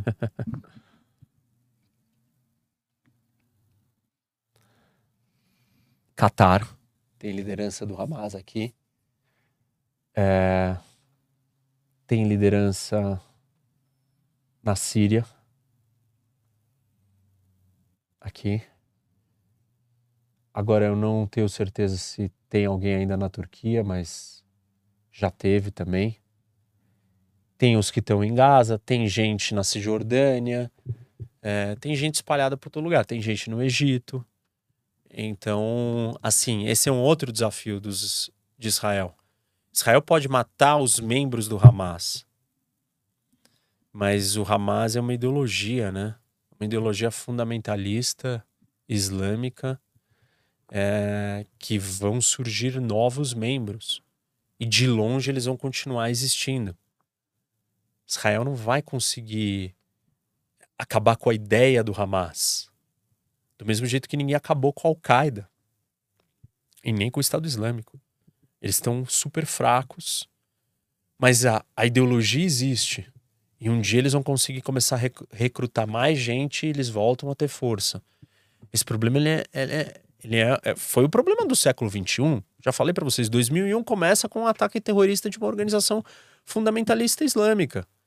Terrorismo fundamentalista islâmico está de volta, causando muita turbulência.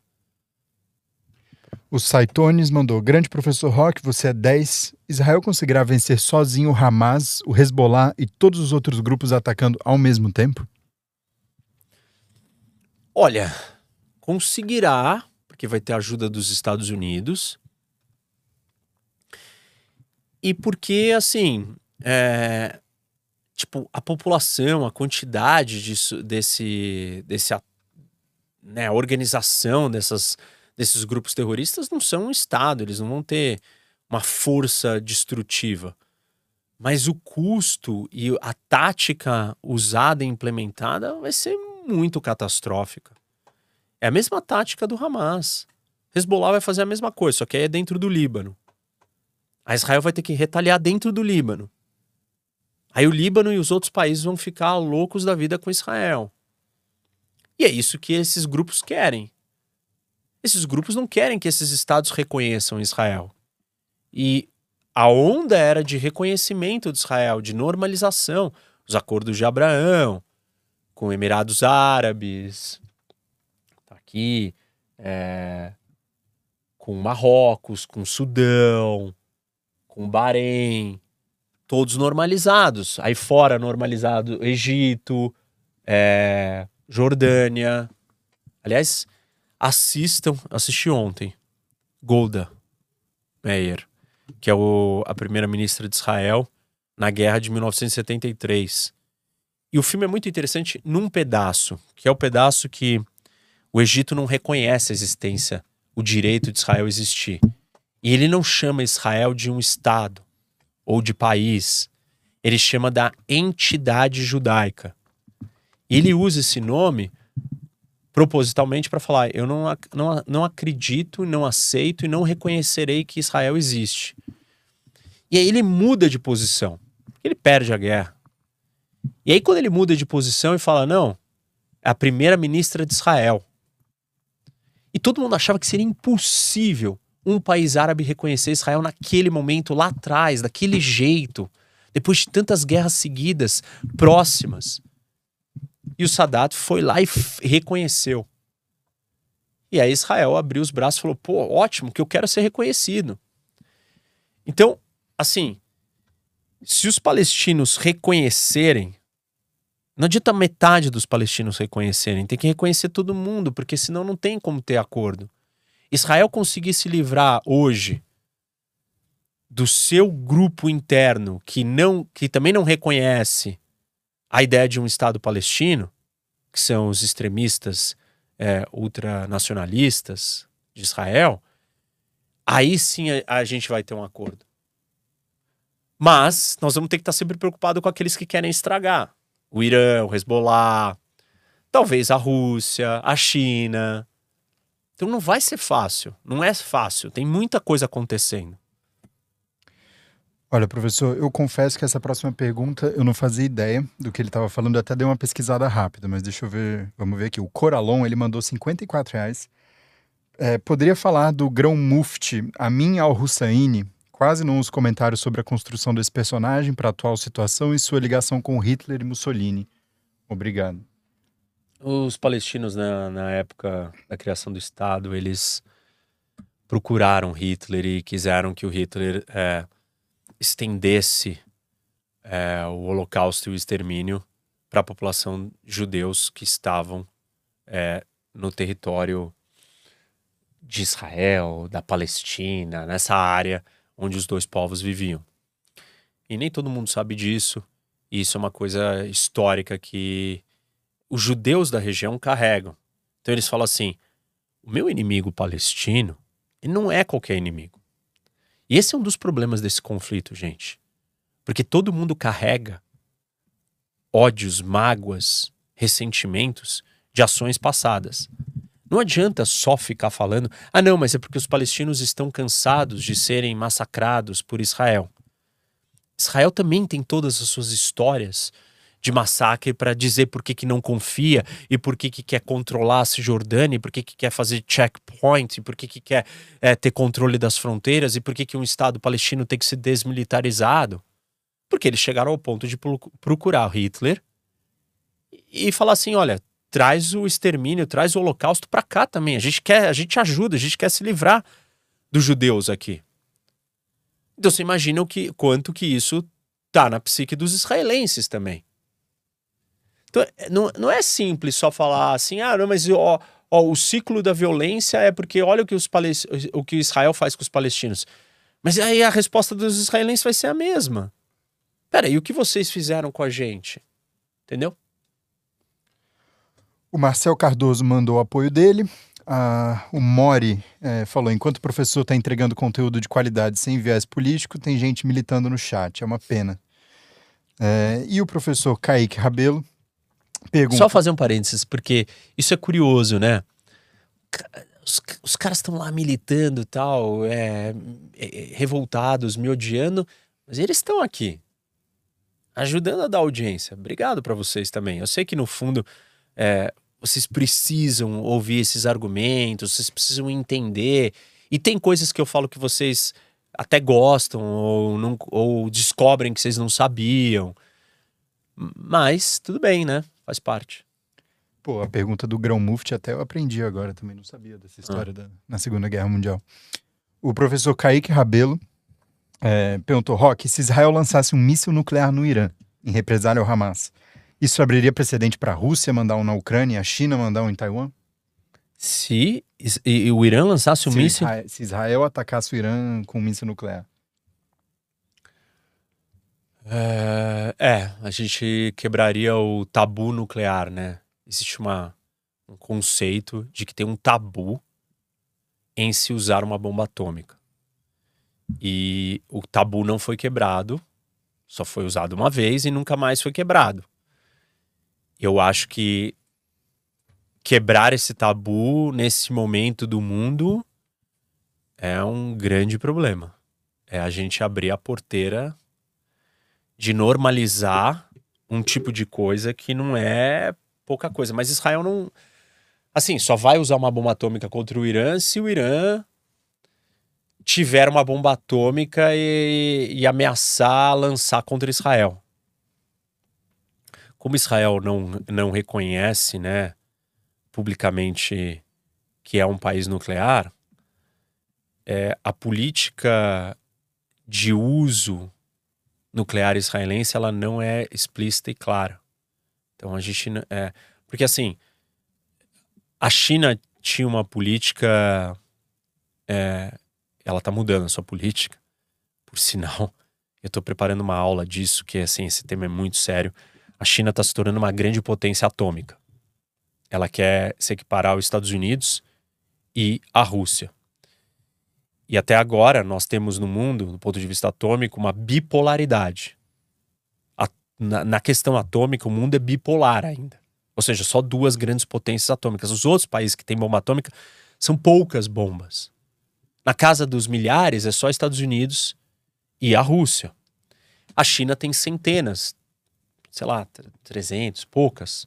E a China decidiu que ela vai construir milhares.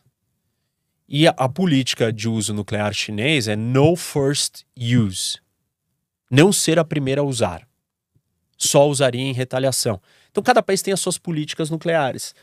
E a de Israel a gente não sabe, mas Israel não usaria uma bomba atômica, não usou, teve várias guerras.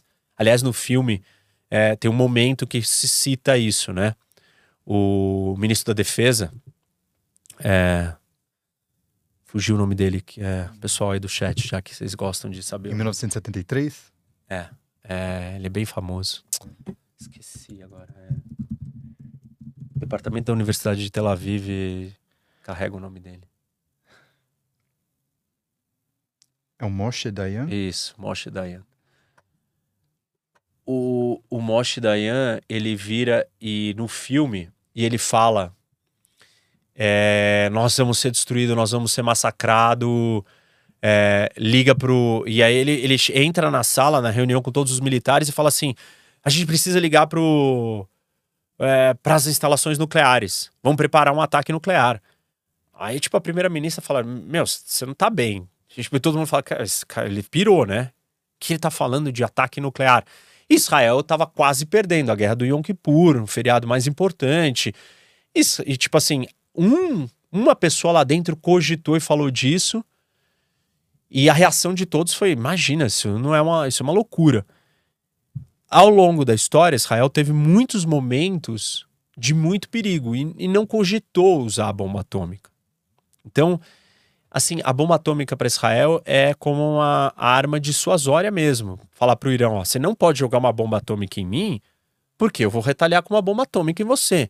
Então Israel não vai fazer um primeiro uso de uma bomba atômica contra o Irã, a não ser que o Irã tenha lançado, mas aí o Irã precisa ter a bomba antes. E para destruir a instalação nuclear iraniana não vai ser com uma, um ataque nuclear. Então, acho que é isso. O Dr. Cássio Moreira perguntou se a retirada dos brasileiros estrangeiros que estão em Gaza não poderia ser realizada pelo mar, já que a fronteira com o Egito está fechada e com várias dificuldades. Pô, você imagina. Nossa, pô, colocar as pessoas na, na água na, e na praia e tentar sair. Isso, vai ser, isso é muito difícil. Tipo assim, problema dessa história dos estrangeiros é que você vai criar uma situação que por que, que deixou eles saírem e não deixou os palestinos saírem? E esse dilema é mais um dos dilemas sendo acumulados nessa montanha de dificuldades morais. É, existe também um bloqueio naval, né? Óbvio, do lado aqui Israel do mar. Então seria não seria muito fácil não. Não acho que isso, sei lá, que é viável trazer todo mundo para o mar, entrar num barco, não, nossa. O Fabrício Cabral mandou o apoio dele e o perfil Enfim Tranquilidade pergunta: Professor Roque, boa noite. Por que o povo judeu é tão perseguido desde Moisés, os persas, época babilônica? Qual o motivo para o início desse ódio aos judeus? Olha, tem vários motivos, gente. É, na sua versão mais é, mais problemática, óbvio, é uma forma de racismo. É um ódio a um povo. Esse ódio é chamado de antissemitismo. As pessoas sentem ódio à existência dos judeus. É, isso vai, assim, todo tipo de é difícil explicar. Tem um vídeo aqui no canal que é o preconceito. Como é que é? É, é um vídeo mais filosófico, né? É. Mas que eu falo sobre sobre o racismo, né? Mas assim, a, as razões, eu explico as razões do racismo é, de um ponto de vista psicológico, emocional, filosófico, social. O vídeo chama Por que o preconceito ainda existe? Por que o preconceito ainda existe? É da época que você tinha cabelo. É, então é da pandemia. É. É, tava com cabelo. É, só tive cabelo na pandemia. Só porque não tinha onde cortar. E, e aí. É, isso existe, sei lá, as pessoas, a humanidade é assim, né? Ela, ela é estranha, ela odeia aquilo que ela não conhece, o que é diferente. Existem explicações desde a religião ser única, ser separada, a primeira religião monoteísta. Curioso é que as outras religiões são, tipo, desdobramentos do judaísmo. É, o elo de conexão entre todas elas é que são re religiões abraâmicas, né? De Abraão, vieram do mesmo patriarca, que era um judeu. E assim por diante. Então, mas quando surgiu e as práticas e ser um povo pequeno e pouca gente e diferente. É, isso foi causando incômodos diversos da sua forma mais bruta e mais simplista, mais preconceituosa e mais cega e mais ignorante, até mitos que foram repetidos por essas histórias e as pessoas comprando. Que vão desde, ah, os judeus controlam isso, os judeus fazem aquilo, os judeus. É, dinheiro, é, uma série de coisas, mídia, cinema. Os judeus são bodes expiatórios, né? São minorias nas suas sociedades onde eles estavam vivendo. E é sempre mais fácil você culpar uma minoria pelos problemas que acontecem. Então, assim, é uma variação dessas coisas, mas é uma manifestação de tudo que a gente conhece de pior: racismo, preconceito, ignorância, é, inveja, é, desconhecimento, intolerância ao diferente. É, todos os defeitos do ser humano manifestados para isso, como são manifestados contra é, homossexuais, contra negros, contra tipo outros tipos de minoria e outros tipos de, de grupos. O Naldo Santos falou parabéns pelo dia dos professores. Rock, você é sensato. A Yara Lobato mandou apoio dela.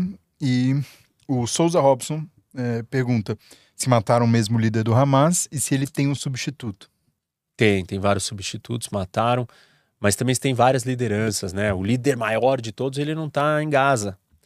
E isso que eu falo no, no, Eu falo isso no vídeo dos cinco ou esse era o outro vídeo que a gente estava fazendo? Agora eu não lembro.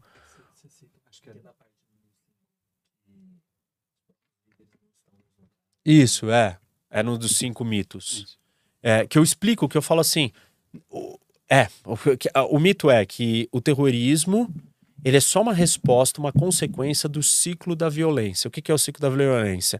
Ah, Israel está lá nos assentamentos, então é, isso gera um ódio, uma revolta dos palestinos e aí nasce o terrorismo.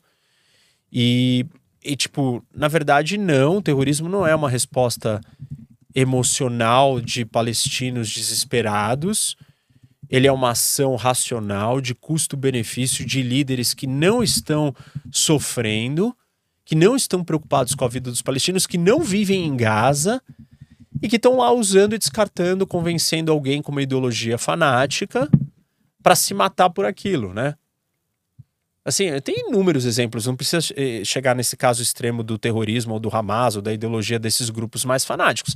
A gente pode ver paixões a políticos em níveis tão fanáticos que o político tá lá, já desencanou, tá fazendo outra coisa da vida, e o, o, aqueles que compraram a ideologia estão lá fazendo uma coisa que nem o outro, que é o líder, tá preocupado e tá fazendo.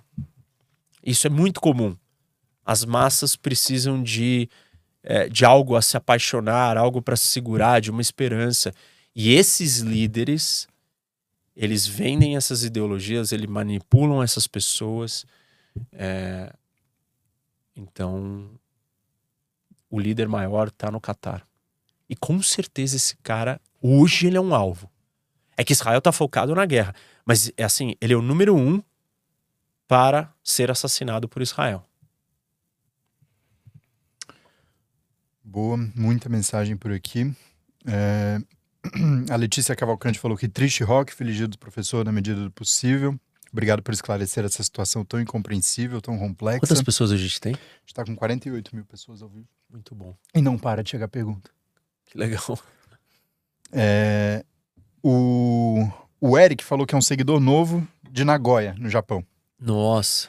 E. Demais, Nagoya, adoro o Japão ia para lá recentemente e não deu certo, mas vou em breve.